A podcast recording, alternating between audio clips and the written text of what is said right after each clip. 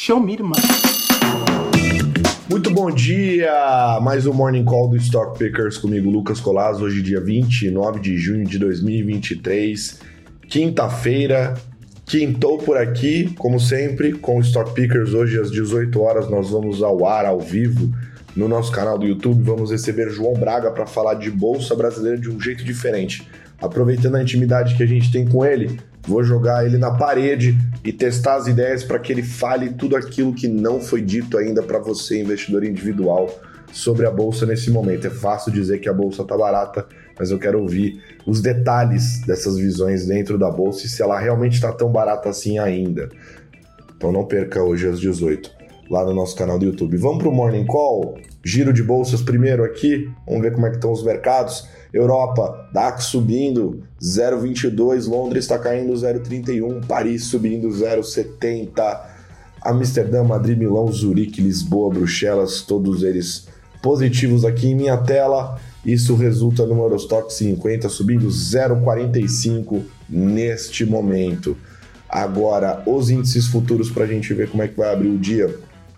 Lá nos Estados Unidos, primeiro, o S&P 500 futuro está subindo 0,28, o Nasdaq 100 futuro 0,33, Russell 2000 futuro 0,33 também, o S&P VIX índice do medo recuando 0,15% neste momento, tá? Enquanto isso, também vamos olhar aqui o EWZ, que é o Ibovespa lá nos Estados Unidos, no pre-market, para a gente ter um cheiro do que, que vai rolar hoje. Subindo 0,22 aqui, olha só, positivo o EWZ lá fora. Vamos para as commodities. Commodities aqui nós temos ouro caindo 0,23, o Shell, que é ouro em dólar, né, subindo 0,14, prata, cobre, platina, paládio, todos caindo. Os petróleos WTI está subindo 0,30, Brent 0,27, gás natural caindo 0,19. Neste momento na minha tela, lembrando que tem bastante volatilidade. É, notícias do dia, leituras do dia e também deixar aí um pouco das explicações do que rolou ontem, né? Vamos começar por ontem. Bom, ontem o Ibovespa fechou em queda, tá? Então a gente teve um dia negativo para o Ibovespa 0,72 para você que não viu, foi a queda do Ibovespa com essa história toda do pacote para a indústria automotiva, né? Acaba aumentando a percepção de risco fiscal pelo mercado, o mercado descontou no preço dos ativos, também teve um dia não tão positivo assim para o exterior, lembrando semana bem aquecida aí para questões de política monetária, tá? Então, importante acompanhar.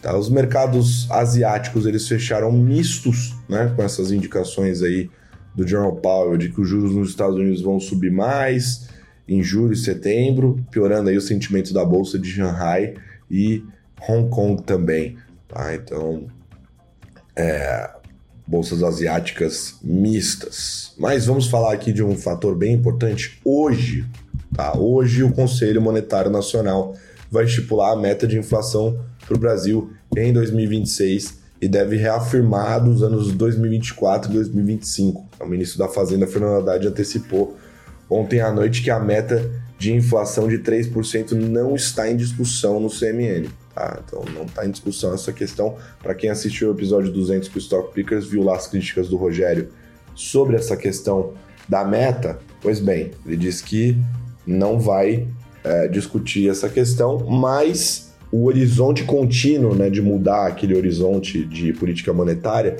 isso sim está em discussão. Né? O Banco Central já divulgou o relatório trimestral de inflação, RTI, referente ao segundo trimestre. Tá? E além disso, saem os dados de mercado de trabalho. O consenso prevê é, a criação de 194,3 mil empregos formais líquidos em maio. O GPM cai 1,93% em junho, após queda de maio de 1,84%. Então, fica aqui essa leitura tá, para, para o nosso queridíssimo dia. Vamos para as notícias?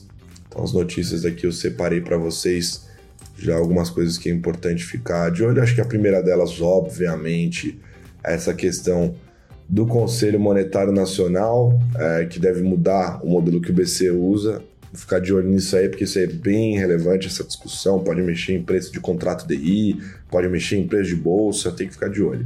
Tá? A segunda notícia é que a alíquota do imposto sobre bens e serviços, em hipótese nenhuma, chegará a 30%, diz a PI, o secretário extraordinário da reforma tributária, da reforma tributária, perdão, Bernardo Api, afirmou nesta quarta-feira em entrevista ao Valor que, em hipótese nenhuma, a alíquota do novo imposto sobre bens e serviços do IBS chegará a 30%. Reservas argentinas estão negativas em quase 3 bilhões de dólares. Reservas do Banco Central da Argentina estão negativas aí nessa magnitude e o país precisa pagar amanhã 2,7 bilhões ao FMI de dólares. Vai ter que correr atrás aí para pagar essa pequena dívida. E o Brasil tem 203 milhões de habitantes, 4,7 milhões a menos do que o previsto, mostra o censo IBGE aponta avanço de 0,52% ao ano na população de 2010 para 2022, menor número já registrado. É a primeira vez que o avanço fica abaixo de 1% em um censo. Esse movimento ilustra o que especialistas chamam de transição demográfica, que traz reflexos tanto em questões comportamentais quanto na área econômica. Fechou, galera? Este foi o Morning Call de hoje. Nos vemos hoje lá às 18 horas com o João Braga. Um beijo, tchau!